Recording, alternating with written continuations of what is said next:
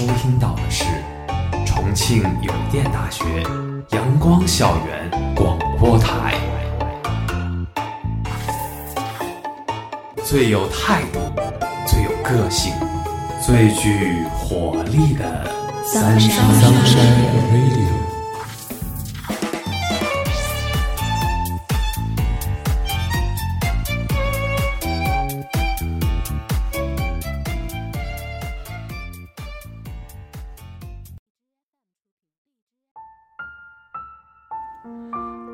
亲爱的听众朋友们，大家中午好，欢迎收听今天的阳光校园广播台，我是主播 Vivid，我是主播冷清。我们今天的节目是《岁月匆匆，山顶相逢》。一直对于纳兰性德的那句“人生若只如初见，何事秋风悲画扇”颇有好感，因为在初见时，人与人之间陌生。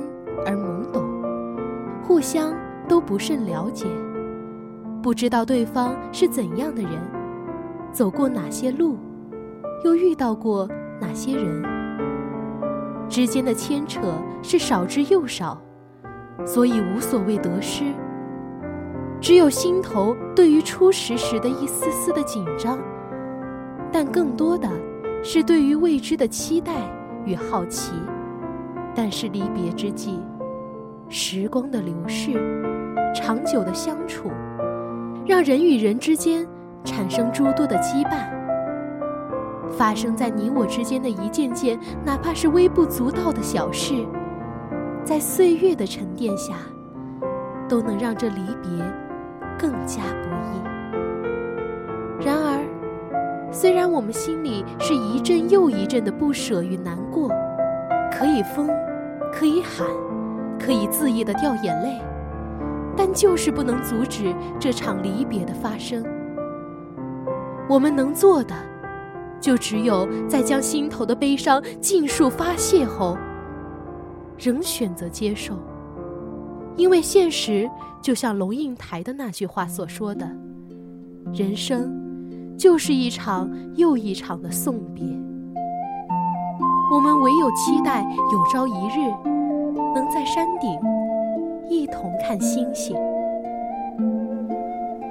电影《千与千寻》中曾说：“人生就是一辆开往坟墓的列车，路途上会有很多站，很难有人可以自始至终陪着走完。当陪你的人要下车时，即使不舍，也该心存感激，然后挥手道别。每个人的一生中。”都会走很长很长的路，路上或许一直有人相伴，但是他们不是迟到，就是早退。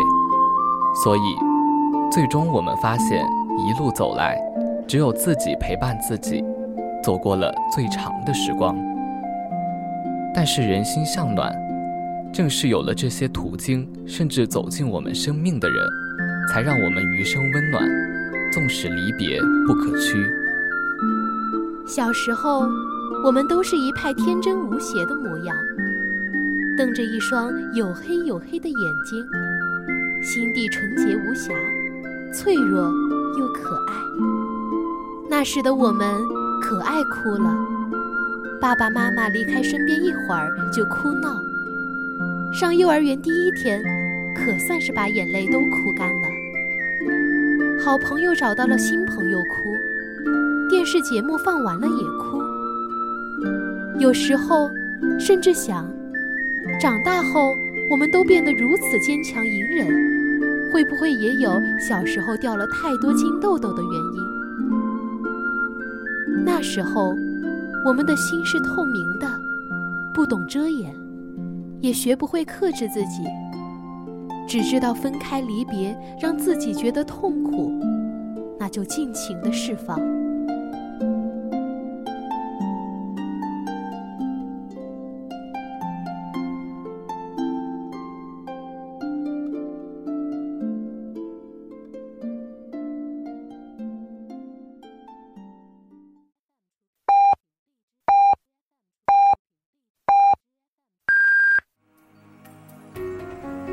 现在是北京时间正午十二点整。您收听到的是重庆邮电大学阳光校园广播台。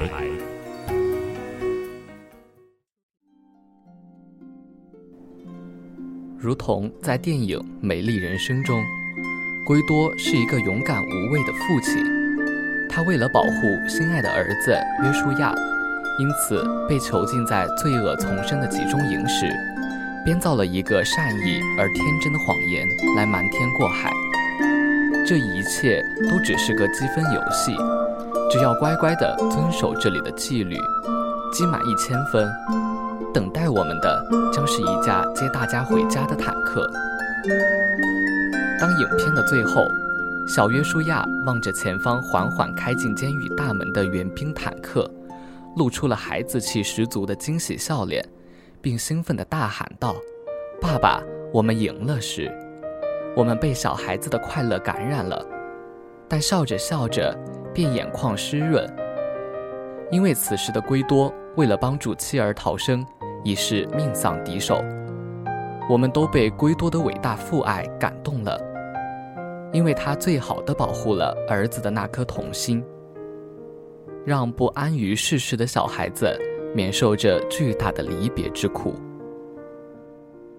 同样，长大后的我们，往往最怀念的都是童年时光，因为最是率真与真性情。而再牛的肖邦，也弹不出童年渐行渐远的悲伤。成长这道关，是每个人都必经的修行。我们渐渐地收住了眼泪。也收住了玩心，心里难过时，开始学着和自己对话，也慢慢的去接受离别。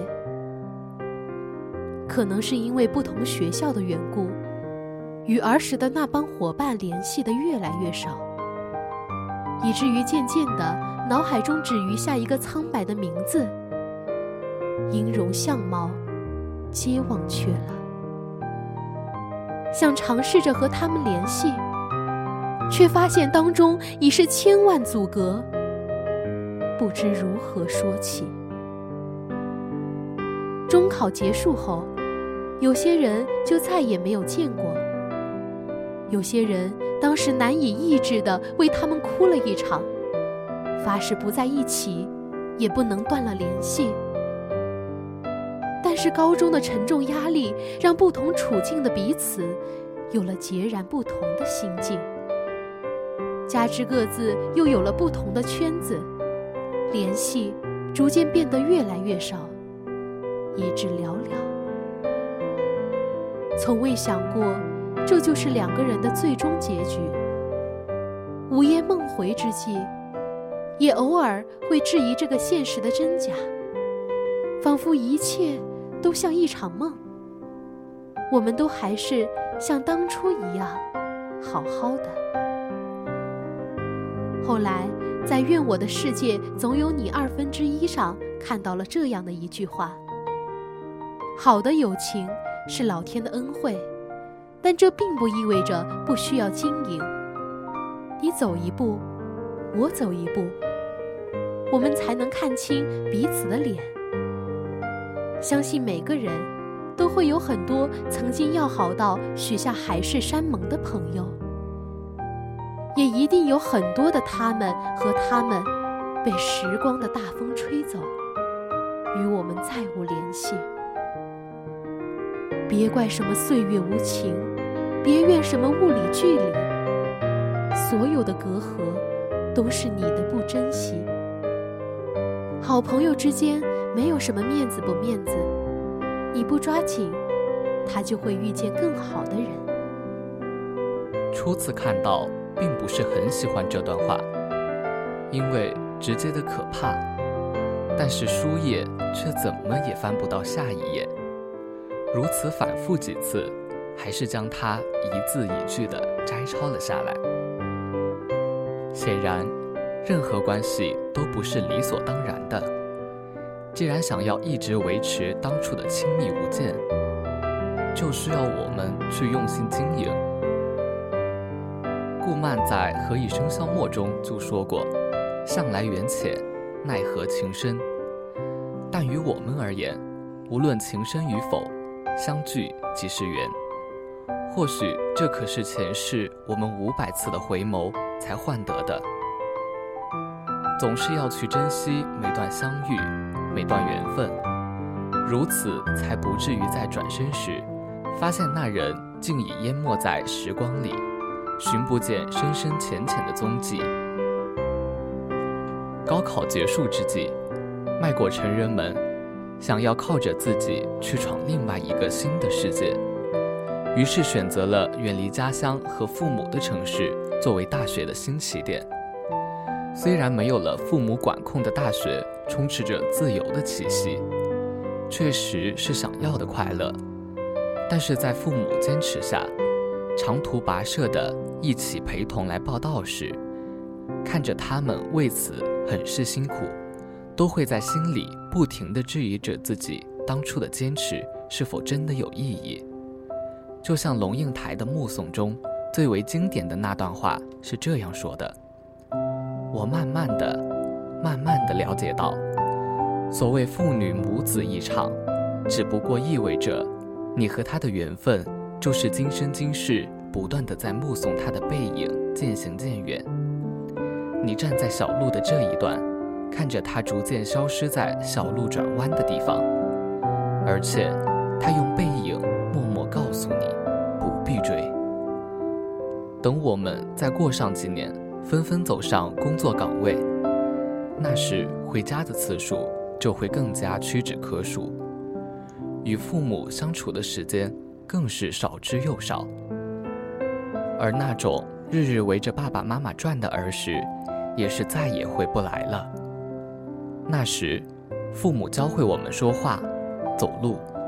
教给我们人生之初的做人道理，教育我们要好好学习，一点点的把我们培养成德才兼备的人。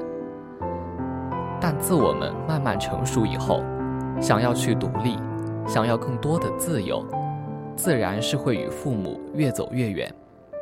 而之后迫于现实，距离依旧会更加遥远。所以很多人都是在有所成就的中年时期。想回归家庭，多陪一陪家人时，才发现父母已骤然的老了，不禁惋惜到高估了自己，低估了时光。因此，不要让离别淡化了亲情，多给父母打几个电话，哪怕是聊聊今天中午吃的是些什么。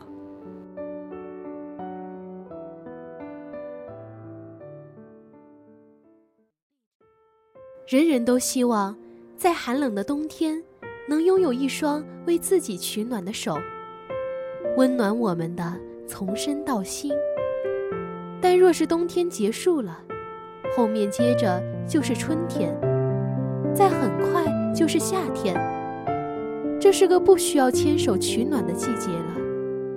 那么去年冬天的感情呢？会随着季节的变化而变化吗？是会像夏天一样不断升温，还是跌入比冬天还冷的冰点呢？以至于最后是以痛苦的离别终结。有情人的离别之痛，无人可以幸免，从古至今皆如此。因此，柳永在凄婉之秋写下了“执手相看泪眼，竟无语凝噎”。范成大留下了“愿我如星，君如月，夜夜流光相皎洁”。徐志摩面对康桥落下了“悄悄的我走了，正如我悄悄的来，我挥一挥衣袖，不带走一片云彩。”北岛精辟地注下了“你没有如期归来”，而这正是离别的意义。这些缠绵悱恻的诗句，寥寥数语，写尽了那一两颗的含情的心。画可作诗，诗亦可入画，而一帧帧的画面便组成了影像。电影中也不乏恋人依依不舍别离的情节，其中最著名的，莫过于灾难爱情片《泰坦尼克号。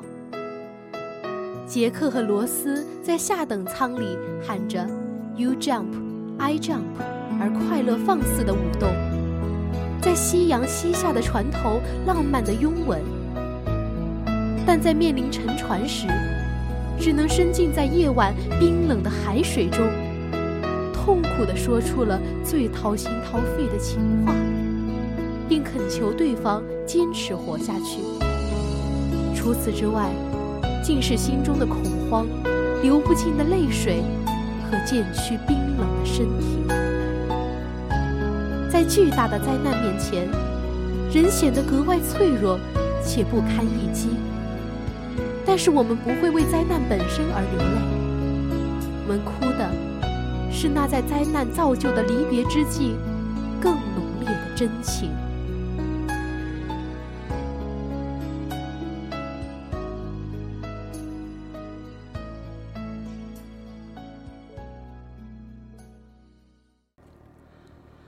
哪怕是世俗所不能接受的情，像这个杀手不太冷中的小萝莉和大叔，但我们随着剧情的深入，开始慢慢忘记他们的年龄，只看到他们如此相似的内心和对彼此势均力敌的感情，接受他们相爱的事实是注定的，因此也让影片的最后有了足够的杀伤力。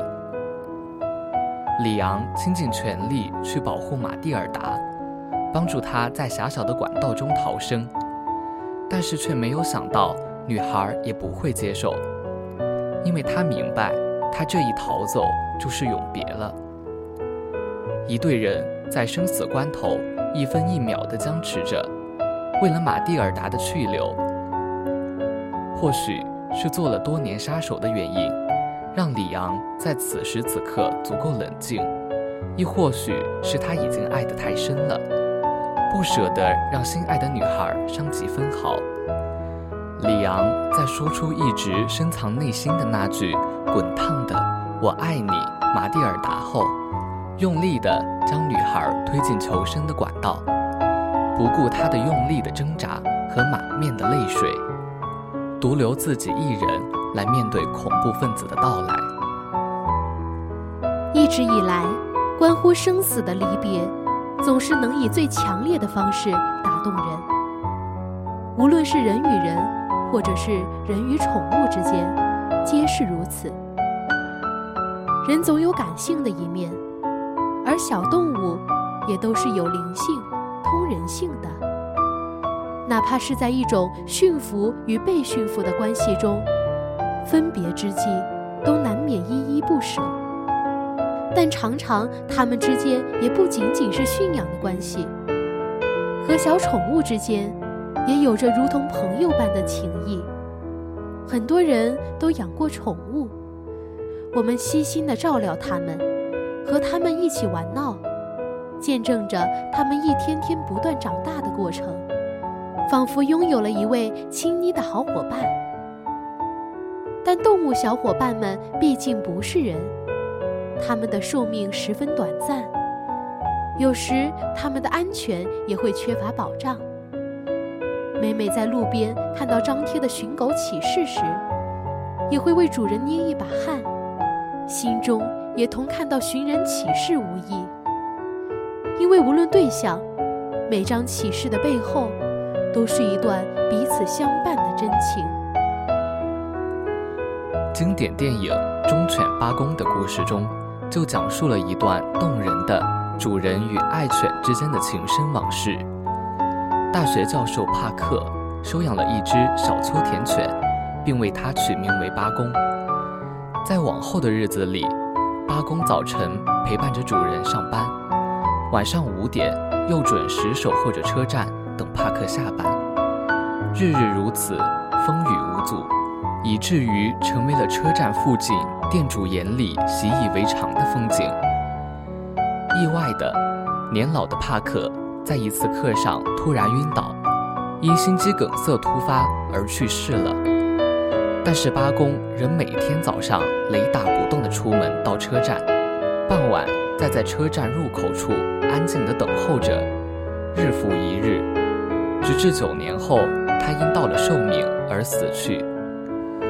都说狗是最通人性的，或许八公在主人帕克刚去世时还不明白究竟发生了什么，但是后来的他一定知晓了主人再也回不来了的这一事实。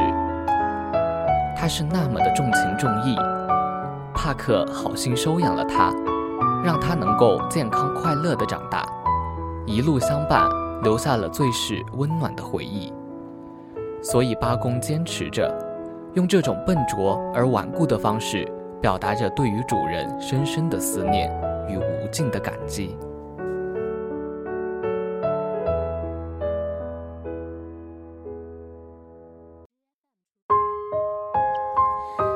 耳机里正好放到“凤凰花开的路口”中的那句：“时光的河入海流，终于我们分头走，没有哪一个港口是永远的停留。”今年重庆的六月，天气依旧变幻不定，如同有一部分人的心情，他们就是学校中的毕业生们，他们中。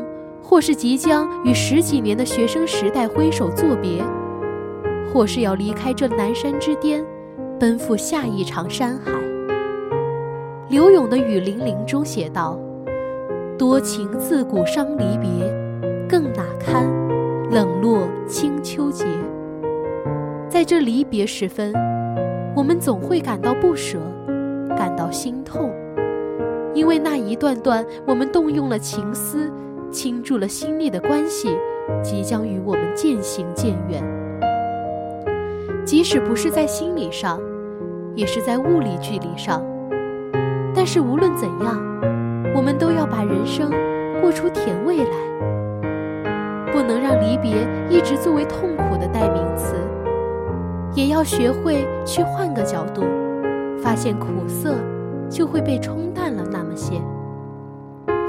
韩寒在《后会无期》中曾写道：“告别的时候，一定要用力一点，多说一句，说不定就成了最后一句；多看一眼，说不定就成了最后一眼。”离别对于我们而言都是无可避免的。那么，既然我们无法改变这个既定的事实，不如好好对待这次离别。就像那首吴奇隆的老歌《祝你一路顺风》里，描述了在车站将老友送向远方的依依惜别，无法相伴着朋友再走接下来的路，但是选择了为他扛起沉重的行李，将他一路送到车站，并直至目送着列车慢慢的驶远，仍用力地挥着手。希望老友能够在以后的日子里一帆风顺。这么微小的送别，在盛大的离别面前，确实显得苍白无力。是我们都要在自己和对方的心里，创造出一种珍重的仪式感，都要努力去给你我一个上好的交代，让彼此不留遗憾。所以。穿上那身学士服，拉着想一起的人，多再在学校里你喜欢的地方走走，用镜头定格下灿烂笑脸与珍贵时光，围聚在热气腾腾的火锅面前几次，配上冰镇酒水，把告别与祝福说得再郑重一点，再爬几步那些数不完的坡坡坎坎。来到开阔的楼顶，恰逢一个晴朗的夜，有风吹在脸上，静静的。再看一看南山夜空上的星星，你会发现，那星星还是那么亮，一如当年刚来重游之时。这让你不禁恍惚，仿佛这几千个日子都是一场梦，自己还是当初那个。拉着大号行李箱，在重游宏伟校门前望而却步的懵懂少年。那些在灯火通明的教室、图书馆奋斗过的日日夜夜，那些在暮色四合操场上挥洒下的滴滴汗水，那些在寂静安宁的深夜里卧床长谈的字字真心，那些在心中因为努力不惧挑战而增长的生生自信，都在一个恍然间涌入你的脑海。原本平静的内心瞬间翻涌，一层水汽也在不经意间蒙上了双眼。感怀的心一遍遍复导着那些回忆，仿佛想通过这种方式，将珍贵的过往用力镌刻在记忆里，任时光荏苒，亦不磨不灭。那个早已成熟的你，虽然伤怀一阵，但是理性让你更加坚强。你会在与朋友的分别时，去告诉他们自己日常的作息和收发邮件的地址。并再次约好下次见面的时间，为友情的不断发展延续提供足够的空间，让对方能感知到我们虽然不在一起，但网线或电话线的那端的我们是活生生的，也在经营着丰富的生活，并且是能与他们分享的那种，让你我之间长久地感受到友情的共鸣。岁月匆匆，人生路上，一路走着，一路遇见与别离。村上春树说过：“迷失的人迷失了，相逢的人会再相逢。缘深则聚，缘浅则散。我们对待离别应该珍重，并且豁达。希望那些被时间与空间阻隔的人。”都能够在彼此看不见的日子里熠熠生辉。有朝一日，唯愿山顶能相逢。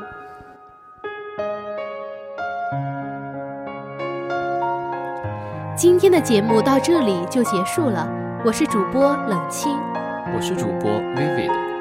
如果你想收听我们的更多节目，欢迎在荔枝搜索电台重庆邮电大学阳光校园广播台。如果你有好的意见或者建议，可以在新浪微博搜索“重庆邮电大学阳光校园广播台”，或者关注我们的官方微信公众号“重邮阳光校广”。重庆邮电大学阳光校园广播台，更多精彩等你来。